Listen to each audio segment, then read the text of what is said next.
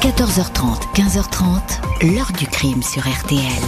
Jean-Alphonse Richard. C'est le plus célèbre des cold cases du Québec. Une adolescente de 16 ans violée, frappée à mort dans un champ recouvert de neige. Elle s'appelait Sharon Pryor. Bonjour, ne jamais baisser les bras. Plus de 48 ans après le meurtre d'une adolescente canadienne de 16 ans, la police vient sans doute de résoudre le plus célèbre des cold cases du Québec, l'affaire Sharon Pryor. Au fil des années, le visage blond et angélique de la lycéenne était devenu à lui tout seul le symbole d'une enquête sans issue. À l'époque du crime, milieu des années 70, les autorités ont couru sur les traces d'un suspect, un individu décrit comme imposant et massif et portant une moustache, un homme impossible à identifier et à retrouver. À l'époque, l'ADN n'existe pas et les quelques empreintes relevées se révèlent inexploitables. La police et la justice auraient pu abandonner cette course-poursuite qui semblait perdue, mais pas question de refermer le dossier, ne serait-ce que par respect pour la famille de la victime. Un entêtement payant, aidé par les progrès de la science. Le nom et le visage du meurtrier présumé sont apparus. Il habitait tout près de sa victime. Avec nos invités, je vais vous raconter comment s'est déroulée cette extraordinaire enquête qui touche enfin, peut-être, à son épilogue. 14h30, 15h30. L'heure du crime sur RTL. Dans l'heure du crime aujourd'hui, l'un des plus célèbres cold cases en voie d'être résolu. L'affaire Sharon Pryor. Lors du week-end de Pâques 1975, cette adolescente disparaît dans une rue de Montréal. Son corps ne va être découvert que quelques jours plus tard. Elle a été séquestrée, violée, puis tuée. Samedi 29 mars 1975, 19h15, Sharon Pryor, 16 ans, s'apprête à sortir de l'appartement familial au 445 rue de la Congrégation à la Pointe Saint-Charles, un quartier tranquille à l'ouest de Montréal, en bordure du Saint-Laurent. Sharon a passé une bonne partie de l'après-midi à peindre des œufs de Pâques avec son petit frère de 11 ans. Ses petites sœurs, des jumelles de 14 ans, sont restées dans leur chambre. Sharon, vêtue d'une veste en daim et d'un jean, dit au revoir à sa mère et claque la porte. Elle part rejoindre des amis à quelques rues de là. Elle va retrouver des copines, mais aussi son petit ami John pour dîner à la pizzeria Marina sur la rue Wellington. 600 mètres à parcourir à pied. Sharon a annoncé qu'elle rentrerait vers 23 heures, mais les heures s'écoulent sans qu'elle réapparaisse. Les parents, George et Yvonne Prior, s'inquiètent. Ils apprennent alors que leur fille aînée n'est jamais arrivée à la pizzeria. La police de Montréal est alertée, elle fait du porte-à-porte dans le quartier au trottoir encore recouvert de neige en ce début de printemps, mais personne n'a vu l'adolescente blonde. Mardi 1er avril au soir, trois jours après la disparition de Sharon Pryor, un corps sans vie est retrouvé de l'autre côté du Saint-Laurent, chemin du lac, dans la commune voisine de Longueuil. C'est un apiculteur qui a fait la découverte. On venait de lui signaler que la porte qui donne accès au champ où il entrepose ses ruches était entr'ouverte. Le cadenas n'était pas forcé mais déverrouillé. Dans le champ, L'apiculteur est tombé sur le corps gisant sur le dos dans la neige, celui d'une adolescente vêtue d'un manteau en daim portant ses chaussures, ses soquettes, mais dont les jambes étaient dénudées. Son jean était à plus d'un mètre du corps, sa culotte était restée suspendue à une branche, va raconter le témoin. Il s'agit bien de Sharon, L'autopsie indique que la victime a été violée, rouée de coups. Elle a eu le nez cassé a reçu des coups de poing au visage et au crâne. L'agresseur portait une bague. Elle montre des traces d'étranglement. Le meurtrier lui a écrasé la poitrine avec son genou. Le légiste indique que la mort remonte à une quinzaine ou à une vingtaine d'heures. Sharon a peut-être été séquestrée, martyrisée à l'abri des regards. Son meurtrier l'aurait déposée ici, encore vivante, et aurait dispersé les affaires. Il l'a portée puisque les choses de la lycéenne ne montre aucune trace de boue. Une chemise d'homme est retrouvée, elle a servi à attacher la malheureuse dans le dos. Une empreinte de pas désigne un individu de forte corpulence autour de 90 kilos. Une trace de pneu à l'entrée du champ est également identifiée. La police enregistre très vite un témoignage de première importance. Cheryl Roy, 23 ans, mère d'une petite fille, raconte que le samedi 29 mars au soir, le soir de l'enlèvement, elle marchait à 19h dans le quartier de la Pointe Saint-Charles. La rue était déserte. Un homme est venu vers elle, l'a empoignée l'a plaquée contre un mur. Il avait un couteau. Elle lui a proposé de lui donner son argent. L'individu lui a répondu qu'il s'en foutait et qu'il en voulait à son corps. Elle s'est débattue, le couteau lui a échappé des mains, elle s'est échappée. Tu es morte, je vais te retrouver, je te découperai en morceaux, lui a lancé l'homme qui a pris la fuite à l'arrivée d'un passant. Cheryl Roy peut le décrire, anorak bleu, jean, autour d'un mètre quatre-vingts, costaud, grosse moustache, yeux bleus. Il s'exprimait en anglais, alors qu'on parle généralement en français dans le quartier. Un quart d'heure plus tard, à seulement une rue plus loin, Sharon Pryor disparaissait. Des indices, un témoignage, mais impossible de retrouver le meurtrier. Il semblait sûr de lui. Aurait-il déjà tué? Juin-juillet 1975, trois mois après la mort de Sharon Pryor, la police de Montréal examine avec attention deux dossiers. Le premier concerne un crime non élucidé, celui de Norma O'Brien, 12 ans. Elle a été retrouvée morte huit mois auparavant, le 10 juillet 74, à Châteauguay, une localité sur la rive sud de Montréal. Elle avait disparu la veille au soir en rentrant de la piscine. Elle reposait dans un champ, battue et violée asphyxiée par sa brosse à cheveux enfoncée dans sa gorge. Impossible de remonter jusqu'à son meurtrier. Le deuxième dossier tout récent, le 23 juin, une adolescente de 14 ans, Debbie Fisher, a été découverte sans vie dans la même localité de Châteauguay. Le corps était dans un bois dissimulé dans une carcasse de voiture. Debbie était entièrement nue, son crâne fracassé à coups de pierre, mais non violé. Sa brosse à cheveux avait été jetée à côté d'elle. Les enquêteurs se demandent si ces deux crimes présentent des points communs avec celui de Sharon Pryor. Quelques semaines plus tard, grâce au témoignage d'un automobiliste, un jeune homme de 17 ans avoue les crimes de Norma et Debbie il donne beaucoup de détails, raconte ses obsessions sexuelles, mais aucun lien établi avec le meurtre de Sharon Pryor. C'était une fausse piste. Le jeune homme sera condamné à une longue peine de prison pour les deux meurtres.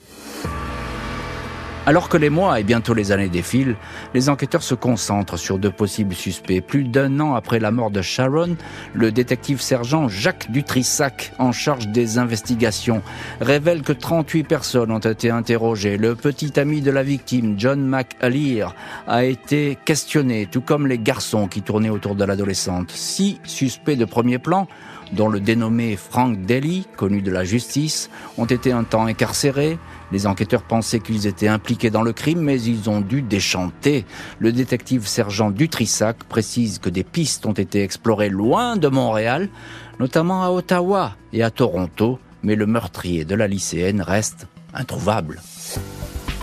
Mercredi 28 juillet 2004, 29 ans après le meurtre, la police de Longueuil est à pied d'œuvre dans la rue Favard. Un témoin a assuré que Sharon Pryor a été séquestrée ici, dans un garage, en 1975 après son enlèvement. Le lieu qui est utilisé par les locataires comme entrepôt est passé au peigne fin par deux douzaines de policiers pendant 15 heures. La brigade scientifique est à pied d'œuvre. Il s'agit de détecter en priorité des traces de sang qui pourraient appartenir à la victime. Notre objectif premier est de trouver de l'ADN en inspectant les murs, le sol ou repérer le moindre indice qui puisse mener au meurtrier de Sharon, confirme le commissaire Pierre Quintal au journal The Gazette. C'est le jour que j'attendais depuis 29 ans, indique pour sa part Yvonne Pryor. Ma fille avait un beau sourire et un grand cœur. Je n'ai jamais perdu l'espoir qu'un jour ou l'autre, la police découvre le responsable de cette tragédie. Espoir qui ne va durer que quelques semaines. Trois traces génétiques jugées intéressantes ont été analysées comparé avec l'ADN masculin retrouvé sur la scène de crime, sur la chemise qui a servi à immobiliser la victime, ainsi que sur le jean et la culotte de Sharon, mais ces traces ne matchent pas. La piste du garage s'effondre. La mère de Sharon, Yvonne, veut que l'affaire ne soit pas oubliée. Elle lance des appels à témoins, mais le temps va peu à peu se refermer sur le dossier. A lot of people out there that have the information but are afraid. But please, people out there, don't be afraid. This is for my daughter, Sharon. Beaucoup de personnes savent ce qui s'est passé, mais elles ont peur. Je vous en prie, n'ayez pas peur, aidez-moi, c'est pour ma fille Sharon. L'ADN, après bien des recherches, va effectivement livrer un nom.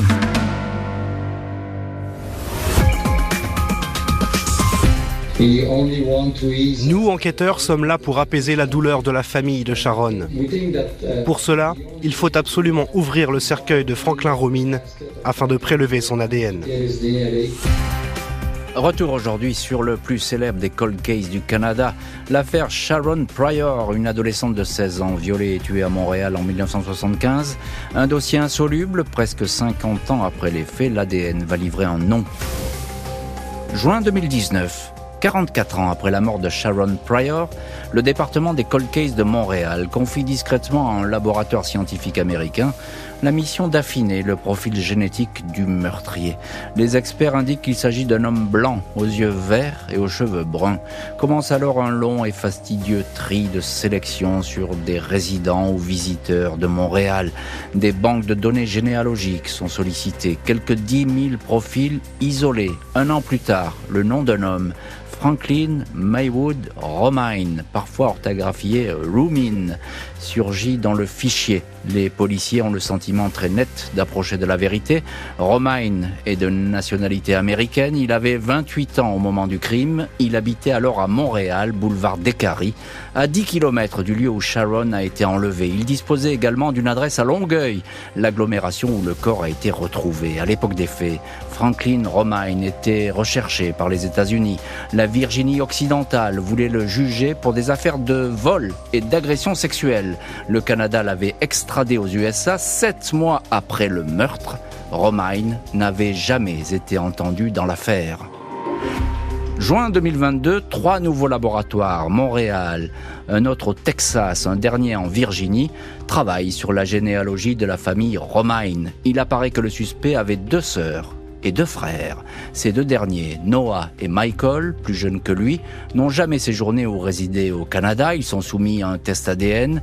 Les résultats ont montré qu'il y a 140 millions de fois plus de chances que cet ADN provienne de la famille Romine que de n'importe quelle autre personne, écrit alors le procureur du comté de Putman, en Virginie occidentale, aux autorités canadiennes. Personne alors n'est informé de cette enquête gardée secrète.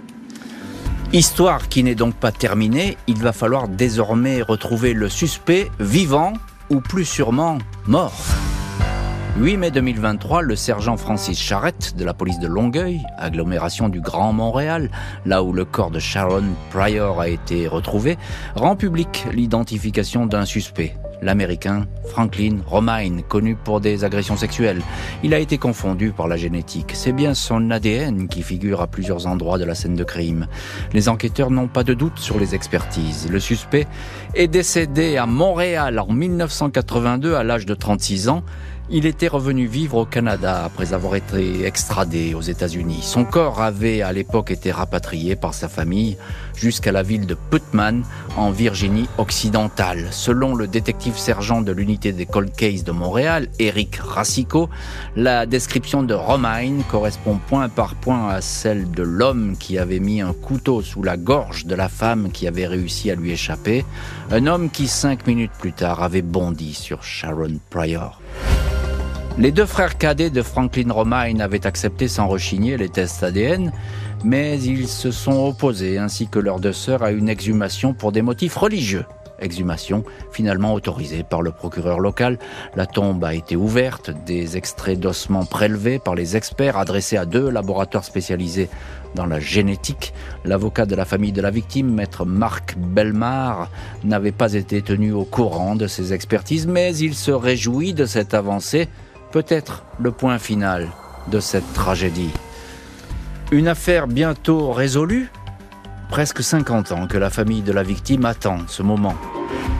Après des décennies d'espoir déçus et de fausses bonnes nouvelles, Yvonne Pryor, aujourd'hui âgée de 85 ans, a le sentiment de toucher au but. C'est sans doute la meilleure journée qu'elle ait eue au cours de ce dernier demi-siècle, affirme Marc Belmar, qui défend les intérêts de la famille Pryor.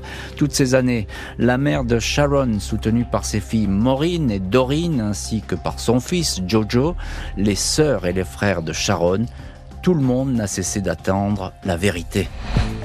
C'est peu dire que le temps n'a pas soigné les cicatrices. La famille est toujours dévastée, dit l'enquêteur Éric Racicot. Il ajoute Madame Pryor a passé toute sa vie à essayer de trouver l'assassin de sa fille. C'est pourquoi nous n'avons jamais abandonné au fil des ans. Nous n'avons jamais abandonné, effectivement, confirme son collègue, le sergent Francis Charette. L'heure du crime, présenté par Jean-Alphonse Richard sur RTL.